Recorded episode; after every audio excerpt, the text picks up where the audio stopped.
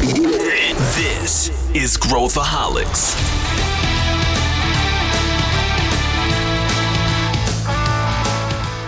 Olá, ouvinte! O meu nome é Clara Bidorini, eu sou Startup Business Development Manager na Amazon Web Services e essa é o Deixa Com Elas, uma série de episódios produzida em parceria com a Growthaholics sobre startups e empreendedorismo. Eu serei a sua host de hoje para falarmos de tan, tan, tan, unicórnios. Por isso, eu convidei a Bruna Guimarães da Gupi e a Dayana Salviato da AWS. Vem com a gente! Pois bem, bom dia, boa tarde, boa noite. O tema de hoje é unicórnios. E, né, gente, vem bem depois do episódio sobre liderança. O Deixa com Elas, não sei, ouvinte, se vocês têm se apercebido, mas vem contando uma história desde o que significa ser empreendedora e empreendedor, onde se buscam os espaços de aceleração, como foi chegar no Product Market Fit, como se busca investimento, como crescer o seu negócio. E, justamente no último episódio, a gente falou como montar times que tenham skills de liderança que seja alinhada com as necessidades da empresa. Ou seja, a gente está trazendo startups, trazendo pessoas do mercado, trazendo especialistas incríveis ao longo dessa caminhada. E hoje estamos aqui para concluir a nossa primeira temporada falando de unicórnios. Ai, a tanto temida palavra do momento. Mas, bom, antes de entrar no assunto, eu vou fazer, né? Aliás, vou pedir o favor às nossas convidadas de se apresentarem. Bru e Dai, se apresentem, nosso público vai entender porque vocês estão aqui hoje com a gente. Bruna. Olá, pessoal, tudo bem? Clarinha, obrigada pelo convite. Pô, super prazer estar aqui com vocês. É, eu sou a Bruna, CEO e uma das fundadoras da GUP. Hoje, aqui na GUP, eu cuido de quatro áreas bem relevantes da operação. Então, eu cuido da área de vendas, CS, planejamento e BI, e também da parte de M&A. E para quem não conhece a GUP, a GUP é uma HR Tech, nós somos um SaaS B2B. Hoje a gente tem três produtos, né? Recrutamento, que foi o nosso primeiro produto que a gente desenvolveu. Depois a gente evoluiu para admissão, né, que ajuda naquela parte burocrática de documento, contrato, exame. E recentemente a gente adquiriu é, uma empresa de treinamento. Então, vai ser muito bom poder dividir aqui algumas experiências, pensamentos com vocês. Oi, pessoal. É, Clarinha, obrigada, super obrigada aí pela, pela oportunidade. Oi, Bru. Bom, gente, eu sou a Dayana Salviato. É, atualmente a minha posição aqui na AWS é de Account Manager. É uma posição né, dentro do time comercial. E dentro do time comercial a gente tem alguns segmentos. Eu faço parte do segmento de DNB. DNB significa Digital Native Business, então, basicamente, são as startups que nasceram em cloud. É, nem todas elas vêm diretamente né, para esse segmento. Muitas delas passam por outros times, vão sendo desenvolvidas. A gente sempre diz que elas vão graduando né, aqui dentro da, da AWS, adquirindo um pouco mais de corpo, de musculatura.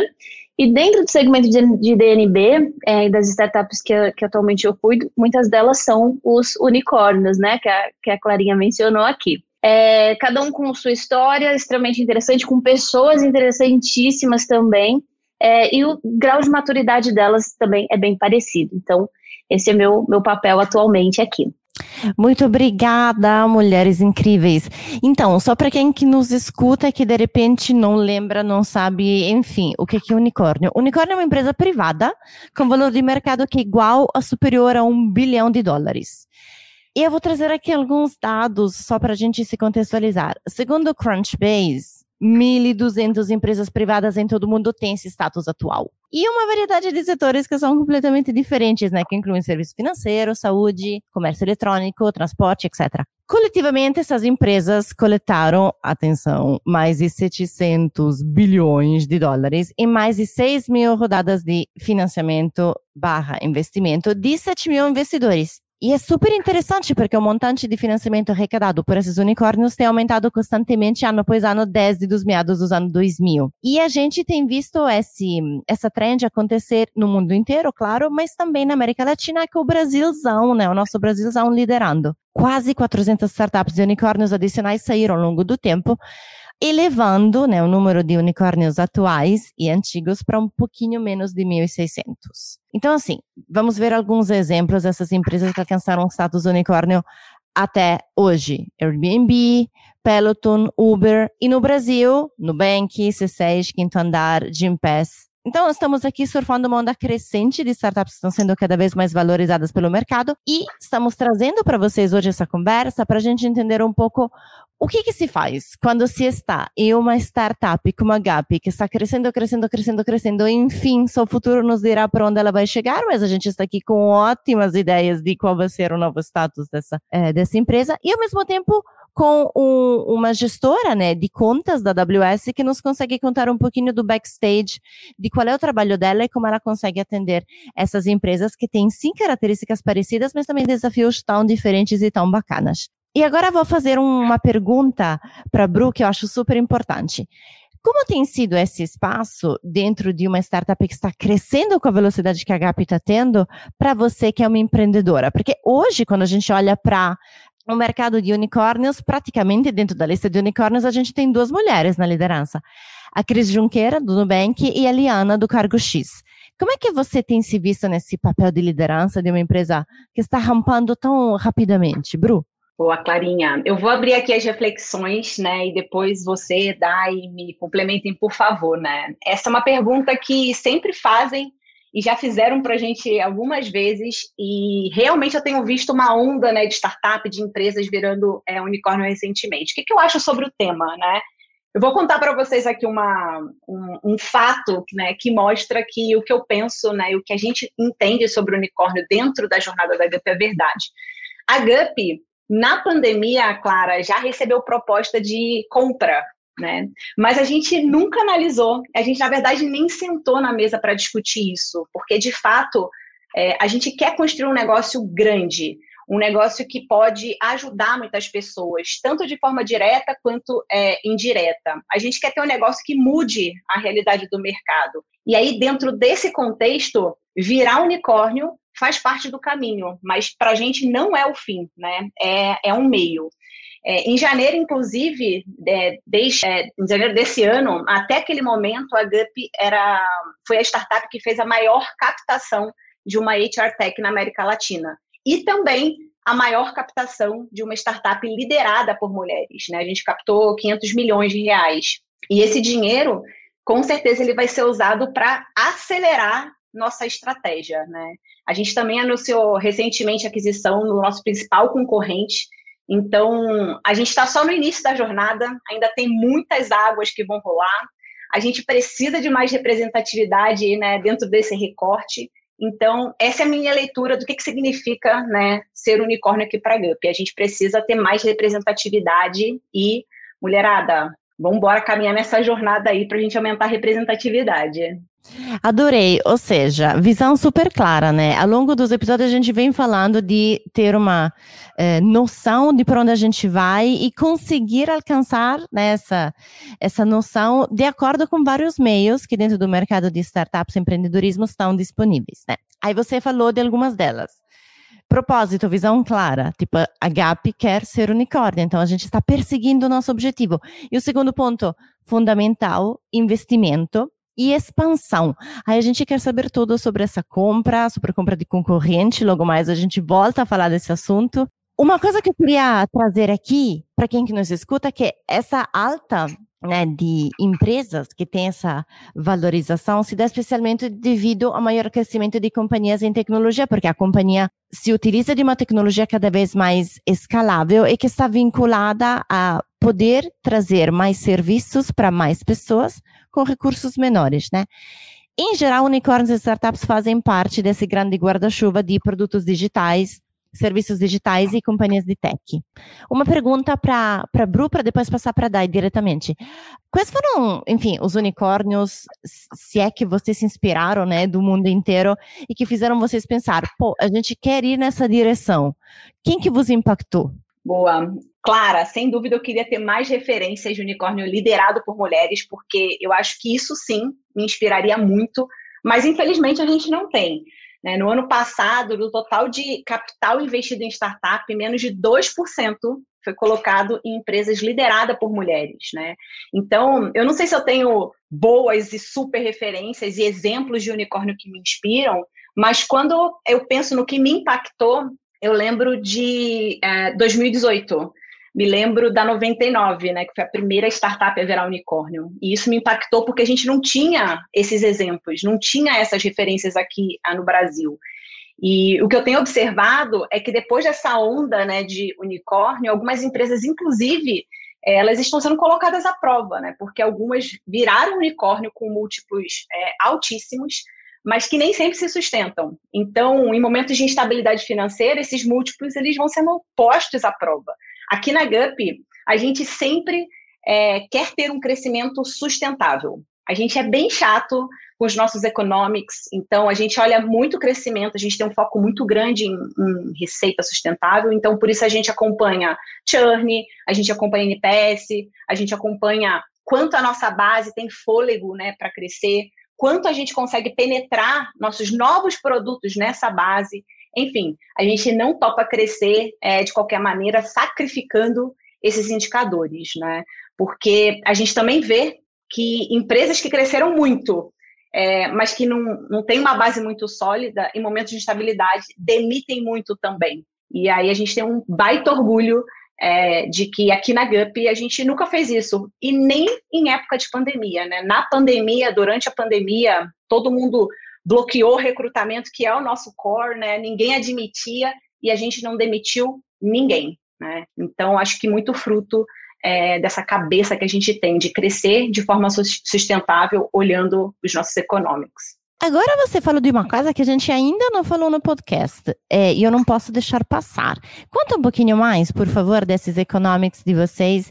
É, como é que uma startup decide quais são esses indicadores que não pode abrir mão? Você falou de churn, por exemplo. Tem muita palavra inglesa, a gente não deixa com elas, já falou várias vezes. Enfim, vamos explicar um pouquinho mais para o nosso público. Você consegue, assim, nos dar uma explicação rapidinha de quais são esses economics? E antes disso, o que que significa economics? Desculpa, Bru, tá vendo? Eu também sendo exclusiva aqui. Boa, economics são indicadores que te mostram, né, ali parte da saúde financeira da empresa. Geralmente, é, a maior parte das empresas acompanha indicadores de resultado, né, que são key economics, né? Mas os indicadores de resultado, eles são indicadores que às vezes a gente olha muito no retrovisor.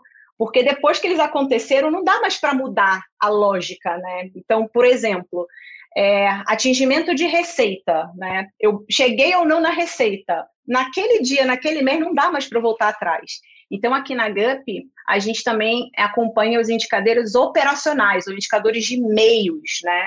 Que são esses indicadores que, quando bem modelados, bem construídos, eles nos ajudam a virar o volante mais rápido. Então, você imagina que a gente desenhou uma receita é, para o mês de um determinado segmento, só que a gente está vendo que tem churn, ou seja, tem muita, muitas empresas que entram e estão saindo, o saco está furado. Então é muito mais fácil de você, no próximo trio, ou inclusive no, no mesmo trimestre ou semestre, dependendo do seu ciclo né, de desdobramento de meta, você virar né, é, o volante do seu, do seu carro. Você tem que pilotar o seu carro.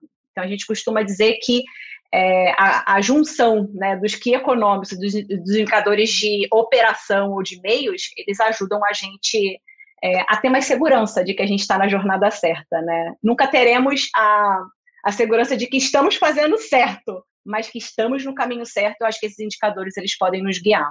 Perfeito. E você citou o churn. O que, que é o churn? E que mais indicadores que você citou? Se é que pode falar sobre? Posso. É, a gente acompanha vários aqui, tá? Então, por exemplo, a gente acompanha é, churn, que é a quantidade de empresas que estão saindo da nossa operação, ou seja, que declinaram, né, compraram nosso produto e saíram. A gente acompanha o NPS, que é um indicador que mostra quanto que as empresas recomendam a gente para outras empresas. A gente acompanha é, Net Retention Dollar, que é o quanto de fôlego a nossa base tem para crescer. A gente acompanha margem, a gente acompanha LTV sobre CAC, payback, enfim, uma série de coisas. É, acho que inclusive a gente pode fazer um próximo aí só focado em indicadores, porque eu sofri muito no início da minha jornada empreendedora com dificuldade, né? Do que olhar, como olhar, o que cruzar com o quê, porque também não pode ser só uma foto indicador, ele tem que ser um filme porque é o filme que mostra se você está evoluindo ou involuindo né, dentro do seu business. Ah, incrível, quero sim, quero sim fazer, acho que isso faz super sentido. Amei, gente, quem que nos escuta, olha essa dica, não olhe indicadores em retrospectiva, olhe indicadores que ajudam vocês a mudar né, a trajetória do seu negócio em tempo de o salvar, inclusive. Afinal, estamos falando de negócios de risco, né? Nem todas as startups, a gente sabe que menos dos 5% chegam a sobreviver em geral, ainda menos em busca dessa caminhada do unicórnio. Então, palavras importantíssimas, Bru. E agora, Dai, é, assim, para seguir esse tipo de empresas, né, que tem essa forma de se colocar no mercado, ter sempre a possibilidade de alterar um pouco é, né, a sua caminhada de acordo com as mudanças, e sobretudo depois de dois anos de pandemia. Como foi para você atender né, é, empresas que estão nesse momento de sua caminhada? Tá, vamos lá. É, achei bacana que enquanto eu escutava aqui a Bru, eu via tipo um filme dos meus dois últimos anos, sabe, na AWS. Porque o que aconteceu foi que a gente começou a ver muitas empresas que não tinham esse crescimento sustentável que ela trouxe aqui, né? Ou tinham, mas precisava ser refinado e tal. É, então, o que, que, o que, que eu, eu vejo, e aí trazendo muito para os dias atuais, né? Existe uma demanda muito grande, né, dos, não só dos unicórnios, mas das empresas que estão ali pertinho de se tornar também, por uma, um, um suporte da AWS em relação a, a, esses controles, né? Então pensa que dentro das startups existe uma liberdade de criação, né? Sempre que eu converso com desenvolvedores, desenvolvedoras, eles estão sempre tentando ali criar da melhor maneira, né? Desenvolver, atingir ali, né? Criando os, os produtos, né? Que eles têm como, como demanda, é, mas existe um lado que é a, a criação, a criatividade dos, dos, desenvolvedores e desenvolvedoras, e por outro lado existe essa preocupação da liderança que a Bru trouxe aqui, que é extremamente importante do dia a dia, de manter essas métricas totalmente atualizadas, né, manter esse, esse filme de tudo que está acontecendo. Então, o nosso suporte, ele, ele permeia muito bem esses dois lados, sabe? A gente precisa estar tá muito atento às demandas técnicas, né, para suportar os times, seja falando de serviços da AWS ou até mesmo muitas vezes de serviços que são open source, né? O nosso foco é atender ali a demanda do cliente, mas a gente também tem esse ponto com as lideranças que estão preocupadas com, métrica, com as métricas e como que a gente cruza isso, né? Como que a gente enxerga métricas de negócio apoiadas pela tecnologia, né? Então acho que é um, um, um grande desafio. Na pandemia ele ficou mais evidente ainda, né? E a gente vem suportando eu confesso que eu vi muitos clientes melhorando seus controles de lá para cá, né? Principalmente porque isso foi uma cobrança grande de investidores e dos times internos também para que as empresas se conseguissem se manter é, em pé em um cenário tão instável como foi o que, o que aconteceu. Mas acho que essa é a principal uh, uh, forma assim, que eu vejo que a gente consegue ajudar, né? Permeando da parte técnica até esse suporte às lideranças em relação às, às métricas que a, a super trouxe bem aqui. Um caso que, que foi bem, bem é, é, emblemático para a gente né, no, durante a pandemia, não sei o quanto vocês conhecem, um dos nossos unicórnios daqui, né, o Jim Pass, é, bom, Gympass, né, era uma plataforma onde basicamente você fazia check-in, né, para frequentar academias, era, era um aplicativo um pouco mais simples antes da, da pandemia surgir. Eles já tinham em mente, né, de trabalhar com, ampliar um pouco essa parte de business e Uh, partir para estúdios e né, ampliar o, o, escopo de produtos deles, mas isso tudo estava nascendo ainda, né, como todos os, os, os unicórnios e as startups, muitos testes ali, Uh, mas quando a pandemia aconteceu, imaginem só, né? O isolamento social, né? As pessoas, as academias simplesmente fecharam. Lembrando que o Gympass ele tem uma presença global, então começou a fechar lá na Europa primeiro e eles viram aquela onda chegando, né?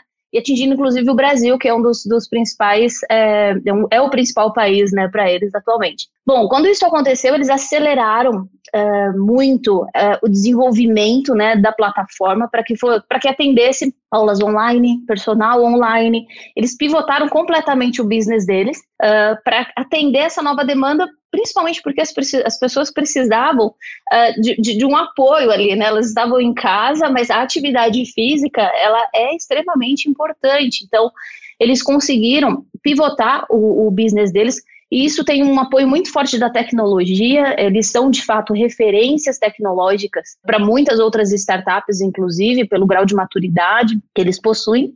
E essa mudança de business que aconteceu beneficiou imensamente né, os clientes deles, eles acabaram se tornando muito mais que uma plataforma de check-in que era mais ou menos o que eles faziam antes. Eles se tornaram uma, uma completa plataforma de wellness, né? Como eles, como eles dizem é, atualmente, de lá para cá.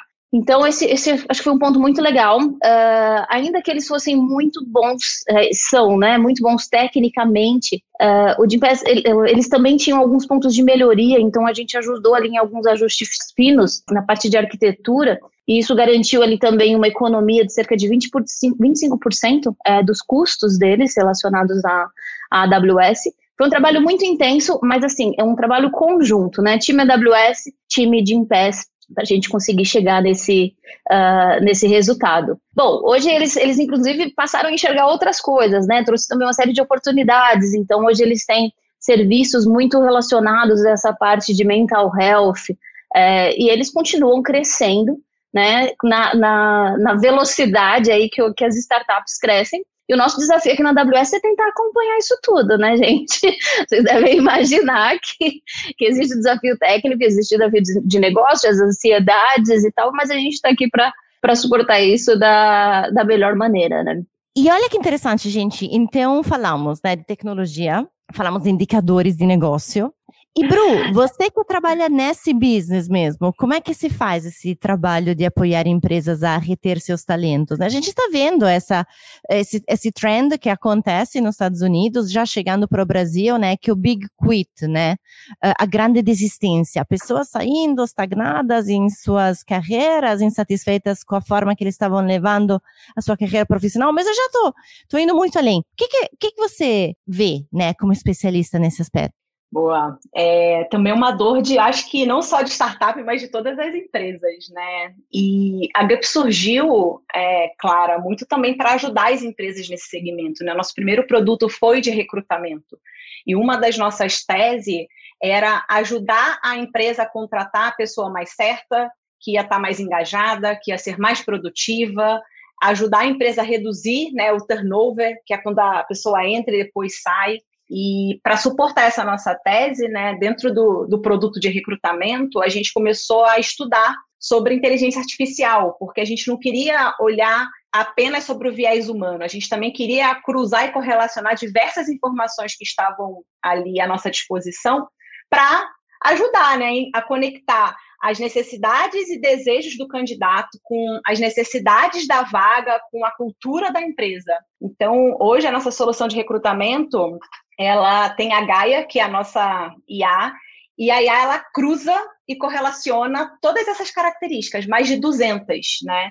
E aí a, a gente cria um ranking para a empresa das pessoas que têm mais probabilidade né, de ter aderência à cultura, fit com a posição, com a área. E aí a gente joga né, para o humano para ele fazer aquele check final e aí contratar a pessoa certa. A gente tem conseguido uma assertividade muito boa, redução de turnover por alto engajamento. Então, estamos felizes aí de poder suportar as empresas.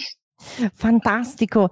E agora quero voltar a alguns termos de negócio que a gente é, trouxe no princípio do, do episódio, que são tipo assim, o que, que, é o tanto falado M&A, né? Tipo assim, é, de, de, onde vem, Bru, também essa questão de vocês receberam oferta para serem comprados? Conta um pouquinho para gente, né? O que você acha que faz sentido e depois conta para gente como é que foi ir de encontro ao mercado, né, e adquirir a empresa concorrente, né? Eu penso na minha cabeça, poxa, quantas informações essa mulher tem que ter na sua cabeça para ir buscar uma empresa concorrente e conseguir fazer sua, sua aquisição.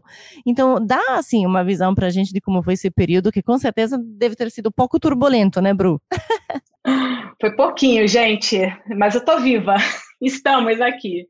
Mas, dando um contexto, assim, é, M&A para a gente, né, o grande significado é que ajuda com um objetivo, que é acelerar a estratégia da empresa. E foi isso que foi o nosso pensamento. Então, para a gente, é, a gente, quando encara um M&A, a gente sempre encara dessa forma, como é que isso vai acelerar, de alguma forma, a nossa estratégia. Quando a gente entendeu que a gente precisava, é, por exemplo, né, ir para treinamento, porque a gente só tinha um produto de recrutamento e admissão, a gente começou a estudar fazer dentro de casa, porque a gente também gosta dessa via orgânica, né? Mas a gente começou também a estudar a via inorgânica, que são as aquisições, enfim.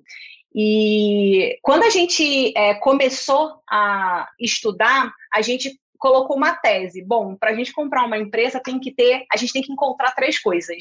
A gente tem que ter encontrado um ótimo produto, uma ótima cultura e também founders, né, que queiram construir um negócio com a gente. E a gente pesquisou muito, a Mari, né, que é minha sócia, ela cuida mais dessa parte de investimento, de captação, da primeira etapa do M&A. É, eu cuido da parte que é, é, o play na operação, né? Eu garanto que isso rode bem dentro da GUP. Então a gente fez uma varredura, ou Clarinha, no mercado.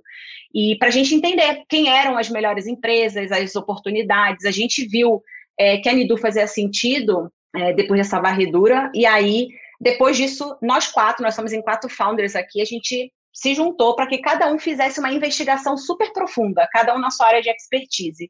E aí a gente sentou, não só com a Nidu, mas com algumas outras, né? E botou prós e contras, e aí a gente tomou a decisão. É, mas eu queria reforçar um negócio, né? Que o M&A ele é visto, ele é muito visto, né? Ele ganha visibilidade quando ele sai na exame.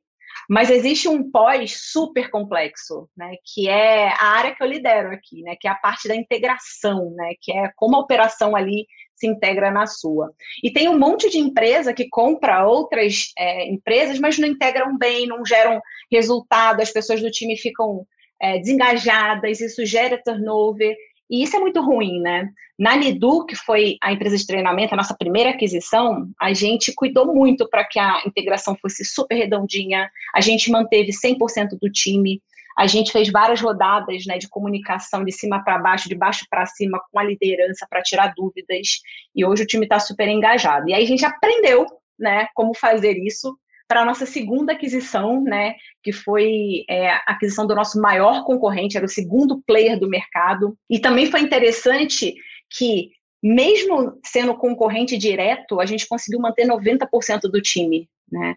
E é um caso que a gente não vai integrar produto, né? Porque o produto vai ser descontinuado e a gente vai é, aglutinar algumas coisas na mas é bem mais delicado do ponto de vista de time, de migração de cliente, mas a gente também desenhou é, um playbook aí super bacana, com muito carinho e responsabilidade para fazer é, isso tudo acontecer, né? A gente tem uma metodologia, eu posso dizer que a gente tem uma metodologia hoje para fazer isso rodar muito bem. E essa metodologia pode ir ao público, aquela que sempre quer compartilhar conhecimento de valor? Enfim, eu vou deixar essa pergunta aqui no ar, depois, enfim, a nossa é, né, universitária aqui em M&A nos vai dizer se lança ou não. Eu posso, lançar, eu posso lançar, mas eu posso lançar um contexto geral aqui, né? Que também é um papo talvez mais profundo, mas tem algumas coisas assim que a gente colocou no nosso playbook. Primeiro, é, antes de iniciar, a gente estruturou muito bem os blocos de atuação, quais eram os indicadores de sucesso, quem eram os, os donos de cada bloco. A gente desenhou um cronograma muito bem feito, um cronograma realístico, né? A gente montou um comitê semanal com os responsáveis de cada bloco. Nesse comitê, a gente traz advisor, ou investidor, ou especialista é, no tema, uma pessoa de fora, né, para compartilhar experiências vividas é, com a gente. Então, a gente criou uma área, né, também importante, a gente criou uma área de projetos estratégicos com um PMO para ajudar a gente a liderar tudo isso. E eu acho que tudo isso é, junto faz com que a gente dê cadência nas ações. E aí o negócio vai acontecendo, porque é complexo, envolve multiáreas, quebra um pouco da rotina né, da galera, da liderança, enfim. Então, ter esse playbook aí tem ajudado muito a gente Agora, com a questão da Kenobi, a gente replicou, né? E já inserimos os aprendizados que a gente teve com a Nidu. Então, enfim, highlights aí do que, que a gente tem feito. Não, ótimo. E, e considerando o fato que o mercado de M&A está cada vez mais é, forte e, sobretudo, com startups. Então, quem que nos escuta, escrevam tudo, tentem replicar e talvez possam entrar em contato com a Bruna para pedir uma mentoria, né? As redes estão aí, depois a gente compartilha também mais informações sobre as duas. Daí, eu escuto muito essa questão de integração entre pessoas, né? E eu queria trazer um pouco aqui do lado de como você atua com seus clientes, quais são os seus princípios, né? Me vem à cabeça os princípios de liderança que a gente utiliza no dia a dia. É, o que, que para vocês é para você é mais importante é, manter, né? Tipo assim, top of mind. O que, que eu tenho que fazer todos os dias para ajudar os clientes? E depois, e eu posso refazer a pergunta logo mais. você vem de treinamento, né? Você deve ter encontrado muitas pessoas que tiveram que aprender novas formas de olhar para aquele problema. Então, assim, que conselho, né? Primeiro, que princípio de liderança, quais princípios de liderança te inspiram no dia a dia com seus clientes unicórnios? E dois, que conselho que você daria para quem quer aprender? tá, vamos lá. Foram muitas perguntas aí, mas vamos por partes. É... Bom, assim, Clarinha, quando a gente fala sobre princípios, né, é, a gente tem isso muito forte aqui na, na AWS, né? Realmente é parte do nosso, do nosso DNA. É, eu acho que é sempre uma combinação deles, mas se eu tiver que escolher um único deles, assim, eu diria que é essa parte do Customer Obsession, né? Que é quando a gente olha para o cliente e entende qual é a necessidade dele, né? Eu estou escutando a Bru aqui falar e eu estou pensando várias coisas, né? Por exemplo, uma coisa que a gente tem feito muito que não necessariamente está diretamente ligado à tecnologia, mas eu particularmente gosto de fazer isso muito nos meus clientes, porque eu vejo um resultado extremamente positivo, é vamos sentar com a Bru ali da GUP, ela tem essa essa experiência, vamos entender como que ela fez, para onde que ela olhou, como que o time dela é, se comportou, vamos trazer esse conhecimento para vocês, porque de fato estão acontecendo vários M&As, né, inclusive nos, nos unicórnios que, que eu trabalho atualmente, é, então, compartilhar esse tipo de, de experiência entre os clientes, muitas vezes a gente traz também experiência da Amazon.com, da própria AWS, em relação à estruturação dos times, né, em relação a, a, a possíveis gaps, como que eles podem é, atuar. E tudo isso parte muito do, do Customer Obsession, né? Qual é a necessidade, qual é a dor do meu cliente e eu vou buscar a solução né? Muitas vezes dentro da, da plataforma de tecnologia em si, mas muitas das vezes isso está completamente fora, né? É discutir sobre uma métrica que foi criada que é similar àquela dor que ele está encontrando e a gente vai buscar isso nos outros clientes, né? Para compartilhar esse conhecimento, como você mesma mencionou, é, que é super importante. É, e falando de, de, de, treinamento, né, que você também perguntou, de fato, eu estou na área comercial há cerca de dois anos, né, meu background é técnico, eu sempre trabalhei em áreas técnicas é, e trabalhava na área de treinamento da AWS como instrutora, né, fui professora aí é, durante, durante um bom tempo, e assim, eu vi muitos e muitos cenários, né, principalmente fazendo aquela migração de pessoas que trabalhavam muito com on-premises e foram para cloud, né, que foram para nuvem, é, até mesmo pessoas que estavam mudando de profissão, sei lá, enfermeira que começou a estudar ali aos pouquinhos, fazendo um treinamento gratuito, depois fazendo um treinamento, né, já em busca de uma certificação. Eu vejo como o papel de empresas como a Gump é fundamental, sabe? O gap de vagas que a gente tem, certamente vocês têm números muito mais atualizados do que eu, é, ele é absurdo, né, principalmente no Brasil. Então, é uma dor muito grande dos nossos clientes essa parte de contratação, retenção, é, e eu, eu acredito bastante que essa parte de treinamentos, né, ela também seja muito relevante. A gente, como a AWS, também conseguiu contribuir é, recentemente, não sei se vocês viram, a gente fez uma parceria com o iFood para treinar cerca de 3 mil pessoas, então onde que a AWS pode entrar aí, né? Como uma parceira, trazendo instrutores, trazendo uma plataforma de tecnologia para apoiar o nosso cliente em uma iniciativa deles. Então, novamente, tudo isso volta para o Customer Obsession, né? Se o meu cliente tem uma, uma demanda para capacitar as pessoas, mesmo que seja externamente, para trazer essas pessoas para trabalhar com ele, né, possivelmente no futuro, ou seja, uma demanda de, sei lá, eventos para inclusão, por exemplo, que é algo que está super, né, é super atual, é um tema que a gente fala bastante aqui, aqui aumentar, né, essa parte de inclusão, diversidade, apoiar nas vagas afirmativas. Então, também é um trabalho que a gente volta lá para o Customer Obsession, né? Que, que não está tão atrelado à nossa plataforma de tecnologia, mas a gente entende que é uma dor do cliente e a gente vai apoiar. Né? Acho que esses são os principais pontos assim que, que eu enxergo. Obrigada, Dai. É, a gente teve um episódio ainda quando anunciamos o spin-off né, do Deixa Com Elas, dentro da rede da Growthaholics, sobre como comecei a minha carreira em tecnologia ou dentro de uma grande empresa.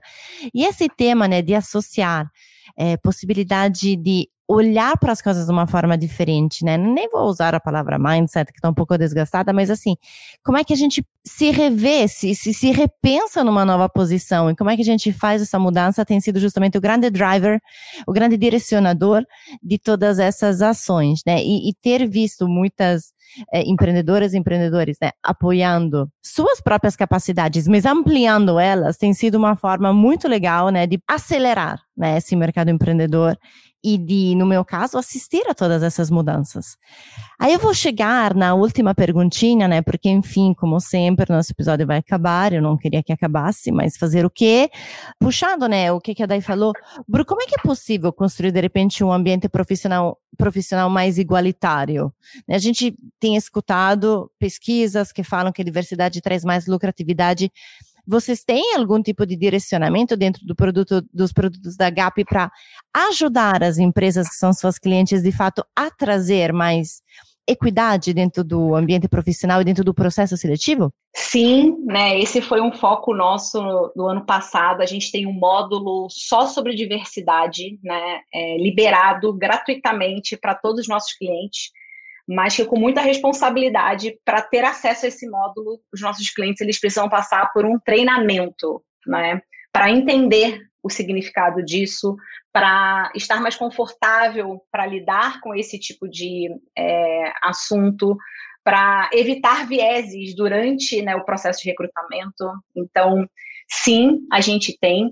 E aqui na GUP, é, nós vimos muito o poder é, na prática, né, para ajudar isso, de ter ações afirmativas. Tá? Então, a gente criou um manifesto de diversidade e inclusão, onde a gente definiu compromissos da GUP é, para os próximos três anos. E a gente sabe que a gente tem vários grupos subrepresentados que a gente quer atuar, mas a gente já tem visto é, bons avanços internos. Né?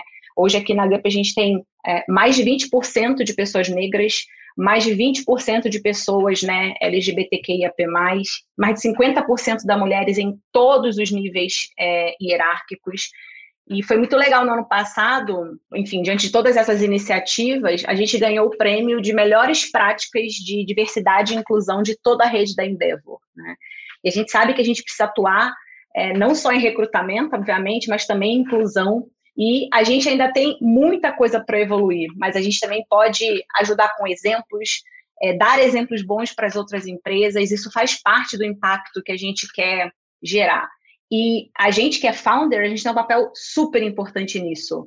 Né, de falar e agir, de colocar meta, colocar foco, ter o planejamento, porque a gente sabe que as vagas com recorte de diversidade, elas podem demorar um pouco mais. E aí não adianta a gente trazer a pessoa e não ajudar no desenvolvimento, porque sim, isso exige de nós, é, exige da liderança mais esforço, mais dedicação, enfim, é, mais preparo. Incrível, né? Vocês que nos ouvem não estão vendo a Karina da Dai enquanto o Bruno está falando, mas a gente está assim, com corações nos olhos, ouvir essas palavras. Fantástico.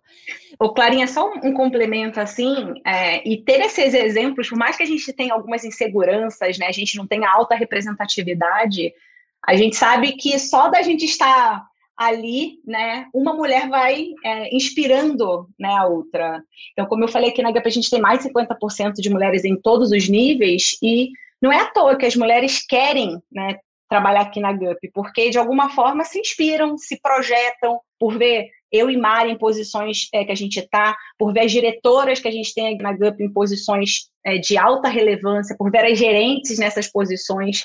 E está super comprovado, né, que diversidade é importante e ajuda na, na inovação, ajuda na retenção, é, ajuda na sustentabilidade, enfim, tem vários benefícios aí. E o que, que você acha que talvez o maior benefício de ter uma mulher na liderança, Bru? É, eu acho que é isso, inspirar, né, outras outras mulheres, né, as mulheres que estão se diferenciando nesse mercado estão virando referência porque são é, pouquíssimas, né? Ter uma mulher ajuda a ter um time mais diverso também. E como eu falei, está super comprovado que não é só uma questão né, de inclusão, é uma questão de sustentabilidade, de inovação, de facilitar o crescimento. É, então, enfim. Mas também temos muitos desafios, né? Dentro desse segmento. Sempre desafios não faltarão, é bem aquela. Dai, como é que você vê benefícios para uma organização em ter uma mulher na liderança? Nossa, é difícil pensar em como mensurar isso, né? E isso, me traz até nas épocas de treinamento, onde eu entrava na sala, eram 40 homens, e às vezes eu via duas menininhas no canto, eu ia conversar com elas, elas falaram: a gente só ficou porque a instrutora era mulher, tá? porque elas se sentiam super inibidas ali e tal, enfim. Uh, Bom, então, assim, como a, a Bru super falou muito bem aqui, eu acho que essa parte da inspiração, e eu acho que uh, algumas fortalezas da mulher, como a sensibilidade, o, o, olhar, por muitas vezes baseado no histórico de muitas coisas que ela já passou, eu acho que, que traz uma, uma, uma completude, assim, sabe, para os times, é, porque a mulher, ela, ela tem, né, de fato, suas características que, que né, as diferem dos homens, enfim, cada um com as suas, com as suas fortalezas aqui, é, mas eu considero extremamente importante. Eu, eu, eu me incluo em muitos processos aqui internamente na AWS, principalmente porque eu vejo como eu consigo somar uma outra visão de, de, de pontos que muitas vezes não intencionalmente, né? Mas as pessoas simplesmente não, não notaram né, ali dentro. Então, trazendo isso para uma liderança, é, e aqui na AWS a gente também está crescendo bastante é, nesse tema, a gente tem metas agressivas para tornar as mulheres né, evoluir na, na, carreira e tornarem líderes, fazer mais contratações afirmativas. Uh, mas a inspiração, acho que a inspiração é o principal ponto que a, que a Bru trouxe, é, e a troca é muito boa, né? Quando a gente senta para conversar, eu tenho várias mentoras, eu mentoro aqui dentro, é, então eu acho que esse é o nosso papel, né, como uh, como mulheres mesmo, como profissionais, e a gente tem muito a somar no mercado. Então, eu, eu, eu, eu tô muito, sou, sou muito fã do, do discurso da Bru aqui, concordo super, e eu acho que a gente tem que se apoiar muito mesmo. É, é, é o nosso, é a nossa carreira aqui, e a gente realmente é, a gente é bom no que a gente faz, né? Então, vamos embora. E Dai, só te complementando, né? E a gente precisa também falar a verdade aqui, que essa baixa representatividade, ela gera aflição na gente, gera medo, gera ansiedade, porque uhum. faltam exemplos, como a Dai falou, você entra numa sala, tem duas mulheres, uma mulher. E isso por si só traz muita insegurança, é, porque pode fazer a mulher se questionar: será que eu tenho que estar nesse lugar? Será que eu sou capaz? Então, o tempo todo a gente se depara com dúvidas se a gente deveria estar ali ou não. Mas tudo isso, né? Eu sempre quando eu, eu penso, quando isso passa pela minha cabeça, eu lembro da síndrome do impostor, né? Então, quando passa pela minha cabeça, eu tiro rapidamente, porque sim, a gente é capaz, sim, a gente pode fazer coisas grandes, sim, a gente pode tocar operações gigantes, sim, a gente pode conseguir investimentos gigantes, sim, a gente pode comprar empresas. Até uma última coisa que eu lembrei, né, na nossa última captação, a Mari falou com mais, sei lá, mais de 40 fundos nenhuma mulher, nenhuma mulher. Em eventos de networking que a gente vai, às vezes a gente, né, eu e ela somos únicas ali. Então isso cria uma barreira indireta. E sem dúvida, é, os exemplos eles vão nos ajudando, nos dando força, nos dando coragem, senso de pertencimento. Obrigada por essas palavras, meninas, tanto para Dai quanto para Bru, porque é incrível ver que não importa quanto sucesso vocês podem ter profissionalmente, algumas dúvidas que a gente sente, algumas barreiras que a gente tem, elas voltam a acontecer. Então, vamos concluir aqui o nosso episódio com apenas uma dica para empreendedores e fundadores e fundadoras, empreendedoras que nos estão ouvindo. O que, que, vocês dão de dica? Pode ser sobre o tema, né, justamente da afirmação da mulher no mercado de trabalho. O tema de hoje foi sobre o unicórnio. Sobre o que vocês acharem que faz sentido. Uma dica para quem nos escuta. Vou começar aqui, Dai. Bom, minha dica é, nessa jornada empreendedora é muito alto e baixo, né? Então, às vezes as pessoas só veem o brilho, mas tem muito corre por trás. Então, eu acho que a gente tem que tomar. Tem três coisas aqui, né, que eu sempre penso. Um, cuidado para a corda não arrebentar, né, com os desafios é, que a gente assume. A gente precisa, dois, né, cuidar muito da nossa mente, do nosso coração, do nosso corpo. E três, a gente precisa ser feliz nessa jornada, porque ela é muito intensa. E para mim, o que é felicidade? Como é que eu traduzo felicidade? Felicidade é quando aquilo que é, você pensa, diz e faz estão em harmonia. Então, eu sempre tento encontrar esse lugar dentro da minha jornada para eu, enfim, me motivar com é, as coisas que eu preciso para continuar. Ótimo. Vamos lá, se eu puder trazer uma, humildemente trazer uma dica aqui, Clarinha, é, eu acho que é, para nós, né, mulheres principalmente, assim, mulheres, vocês sempre estão onde vocês deveriam estar, né, acreditem no seu potencial, busquem apoio em outras mulheres e mulheres inspiradoras. Tivemos aqui uma grande aula, um grande exemplo aqui com a Bru. É, e homens, apoiem as mulheres, sabe? Nos ajudem, mulheres conversem, né? Expliquem os seus pontos, tragam uh, pontos muitas vezes que vão ajudar no, no, amadurecimento de todos, né? Então tá todo mundo aprendendo junto aqui, é uma, uma jornada, é duro mesmo, né? Quando a gente olha é, o dia a dia, são muitos desafios. mas eu acredito que, que juntos a gente consegue chegar muito mais longe. Fantástico, Dai. É isso mesmo. Buscar alianças e, né, de alguma forma, equilíbrio e felicidade. Amei, vou aplicar para mim, né? Porque às vezes meu equilíbrio aí fica um pouquinho, né? Um passo para trás, para frente. Vou fazer também. Gente, chegamos de fato ao fim, né, desse nosso episódio. É, agradeço demais a presença de vocês hoje, Bru e Dai. Muito obrigada. Para encerrar esse episódio com chave de ouro, né, eu gostaria de agradecer a vocês todos e todas e todos ouvintes que estão com a gente desde o primeiro episódio. Esse foi o último episódio dessa temporada do Deixa com Elas, nossa parceria com a ACE, que é Growthaholics, e eu não poderia estar mais satisfeita com todas as vozes às quais a gente deu o microfone ao longo desse conteúdo. Foi um prazer imenso me conectar com todas essas mulheres incríveis, com suas histórias, com as pessoas que participaram dessas histórias, eu tenho certeza que vocês ouvintes vão amar tanto quanto eu. Quem sabe a gente não volta com novas empreendedoras inspiradoras no futuro? Por isso, até a próxima! Se gostaram do episódio, por favor divulguem nas redes sociais. A gente logo logo se vê.